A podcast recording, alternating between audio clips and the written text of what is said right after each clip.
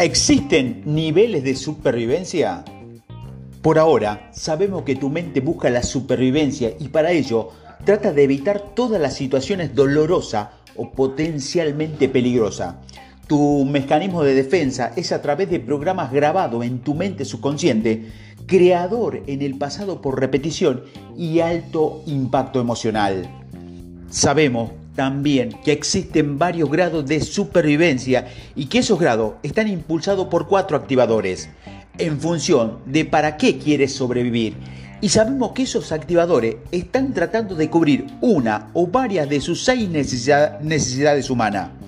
Pero ¿existen niveles de supervivencia? Por supuesto que sí. Una persona sin hogar, alcoholizada y sin familia está a un nivel muy básico de supervivencia, mientras que una persona con una familia maravillosa, un negocio millonario y unas relaciones sólidas y comprometidas y una vitalidad alta se encuentra en un nivel óptimo de supervivencia. Existen tres niveles o tres estados de supervivencia, que son, primero, subvivencia, segundo, vivencia y tercero, supravivencia. Necesitas un impulso altísimo para pasar de un estado de subvivencia a uno de supravivencia. Ese impulso proviene de tres funciones. Un propósito, una programación subconsciente y una energía vital. La mayoría de las personas se encuentran en el estadio de vivencia, viven lo que llamamos una tranquila vida de desesperación lo que significa que aparentemente las cosas están bien, pero en el fondo de su corazón siente que podrían haber ido muchísimo mejor. Ese es el impulso hacia la supravivencia. Necesitamos un fuerte impulso para vencer los obstáculos que nos impiden lograr la felicidad y el éxito en la vida. Y para ello necesitamos soluciones racionales para solucionar esos problemas que amenazan el estilo de vida que deseas. Si estuvieras funcionando a los niveles más óptimos de tus cuatro activadores, tu impulso sería fortísimo. Prácticamente nada te, te detendría, serías imparable. Imagina que todo lo que haces lo haces primero por ti mismo, pero también por tu familia, por tu grupo, por toda la humanidad. ¿Con qué clase de fuerzas internas conectaría que te harían lograr lo imposible? Imagina que te amas lo suficiente para pensar en ti mismo y en tu bienestar sin sentirte culpable. Piensa en cómo te sentirías si supieras que cuando logres tu sueño se beneficiarán también tu familia y tus amigos, que gracias a tus logros ellos también vivirán una vida mejor. Imagina cómo te sentirías si gracias a cumplir tu sueño estás en la posición de poder ayudar también a toda la humanidad. ¿Qué clase de persona serías si tuvieras tus cuatro activadores trabajando al máximo nivel? ¿Qué nuevas cosas crearías en tu vida? ¿Cómo serías? ¿En qué persona te convertirías? ¿Cómo vivirías tu vida? ¿Qué clase de vida le darías a tu familia y a tus amigos? ¿Cómo contribuirías a mejorar la vida de los demás gracias a tus donaciones y ayudas? Querido amigo, eso sí es una vida extraordinaria. Eso sí es ser imparable. Eso sí es hacer que tu vida cuente. ¿Te imaginas? Piensa en ello. Hablaremos de todo ello más adelante en tu divina obsesión. Sigamos. Una persona a la que le hayan eliminado los programas negativos archivados en su mente subconsciente actúa así. Piensa eh, siempre obteniendo soluciones racionales para cada uno de los problemas que se le plantean en la vida. De hecho, tu mente consciente y racional está más que capacitada para resolverlos. Pero en situaciones de emergencia, tu mente subconsciente introduce pensamientos irracionales en tus cálculos y el resultado son modos de actuar irracionales que nos lleva paradójicamente a no lograr lo que queremos y por lo tanto el sufrimiento y al dolor. Así que lo que al principio tenía que ser un mecanismo de defensa contra el dolor, se convierte en tu mayor fuente de dolor y malestar. Todo esto se debe a que tu mente consciente y tu mente subconsciente piensan de forma muy distinta. Tu mente consciente, racional, es un ordenador perfecto. Piensa en ello como el mejor ordenador jamás diseñado. Y de hecho, y el mejor ordenador del mundo se le acerca en capacidad. No está diseñado para el error. Con ello, jamás podrías equivocarte y la calidad de tu vida va a depender de que ella siempre tenga razón. Pero tu éxito o tu fracaso lo determinarán los datos que tu mente consciente maneje para hacer esos cálculos. Cuando la mente subconsciente entra en acción, introduce cálculos erróneos a tu mente consciente que hace que actúe de manera irracional y cometa errores. Tomar malas decisiones que luego te arrepientes cuando ya es tarde. El mal ya se ha hecho. El problema es que tu mente consciente no sabe que está siendo manipulada, porque cuando suceden situaciones con potencial peligro o que amenacen tu supervivencia, este se desconecta para protegerte, como lo haría cualquier aparato electrónico o de alta tecnología. Por ejemplo, cuando hay una alta tensión, el aparato se desconecta para protegerse y no resultar dañado. En ese momento, tu mente subconsciente empieza a grabar el programa que utiliza en el futuro cada vez que se dispara el anclaje. La mente subconsciente es más resistente, por eso se activa en momentos clave de alta intensidad emocional y se desactiva la conciencia para no dañar el sistema. Imagina una vida sin poder razonar, ni calcular la posibilidad ante cualquier toma de decisiones. Imagina que te quitaran la capacidad de raciocinio esa que hace que sepas decir sí o no ante determinada circunstancia. Terminarías diciéndole que sí a todo o no a todo. ¿Te imaginas las consecuencias? Si solo te dejaras llevar por tus impulsos de placer-dolor, sin poder pensar, pensar perdón, en las consecuencias, tu vida pronto se vería amenazada. Cuando alguien te hiciera mal y tuviera el impulso de acabar con él, lo harías. Cuando te gustase una persona, te acostaría con ella, aún teniendo ya tu propia familia. Cuando tu jefe te tratara mal, dejarías su trabajo inmediatamente a pesar de tener que pagar una hipoteca. O peor aún, si ni siquiera tendrías trabajo, porque tu impulso te llevaría a estar todo el día divirtiéndote.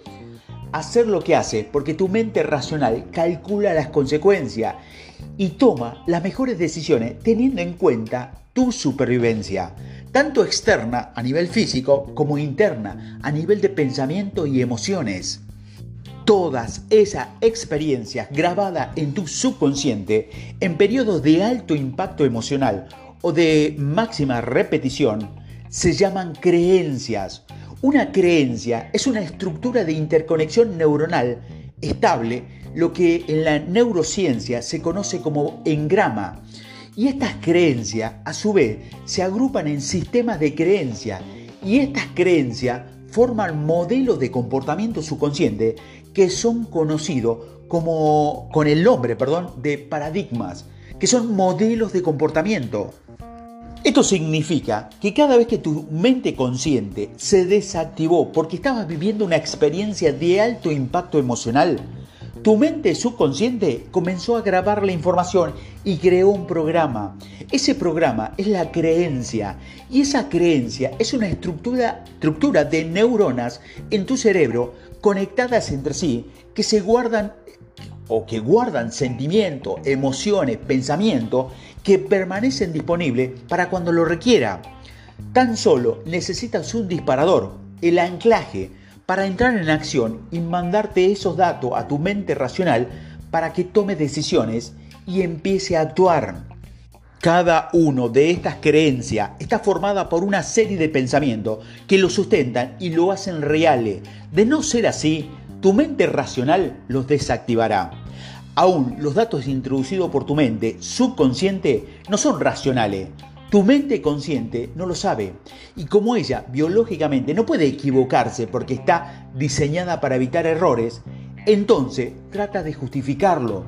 Y de ahí es cuando aparece el pensamiento justificado, que son los, grandes argumentos que tú crees que tienes para mantener ese tipo de comportamiento.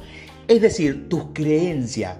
Por decirlo de otra forma, los barcos que tienen en la orilla para huir cuando crees que no puedes lograrlo o las cosas se ponen complicadas, O sea, siempre que quieres hacer algo nuevo y que esté fuera, fuera de nuestra zona de confort, de nuestra mente, Toda creencia existe porque tiene varias justificaciones que la sustenta.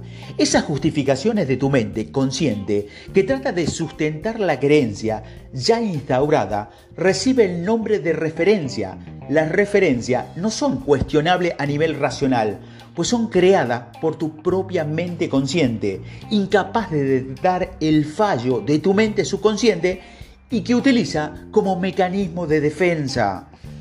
Imagina lo que sería para tu mente detectar este error del sistema. Sería un caos. Tu mente consciente no puede perder la credibilidad o sería amenazada muy seriamente tu supervivencia. Y recuerda que la principal misión de la mente es que sobrevivas. ¿Cómo se traduce esto a tu vida real? Ok, imaginemos una persona que cree que no es inteligente. Esa es su creencia lo que cree porque tiene suficiente referencia que lo sustentan. Cree que no es inteligente porque tuvo una situación en el pasado que le creó esa creencia. Por ejemplo, cuando era pequeño se esforzó mucho por hacer un ejercicio en el colegio. Su profesor ese día llegó a clase de mal humor y no supo valorar su esfuerzo.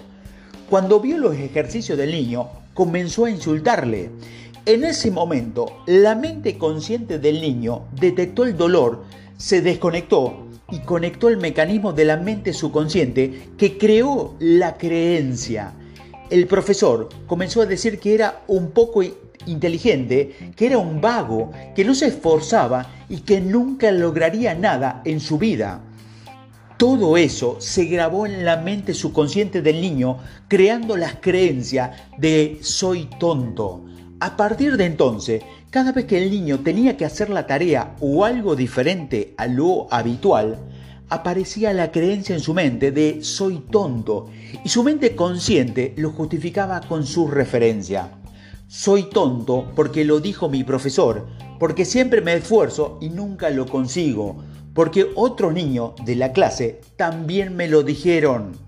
Así es como se forman las creencias y están controlando nuestras vidas. Cada vez que hubo una repetición de alto impacto emocional, se crea la creencia como un programa en nuestra mente que estará disponible en el futuro cada vez que se repita una situación similar.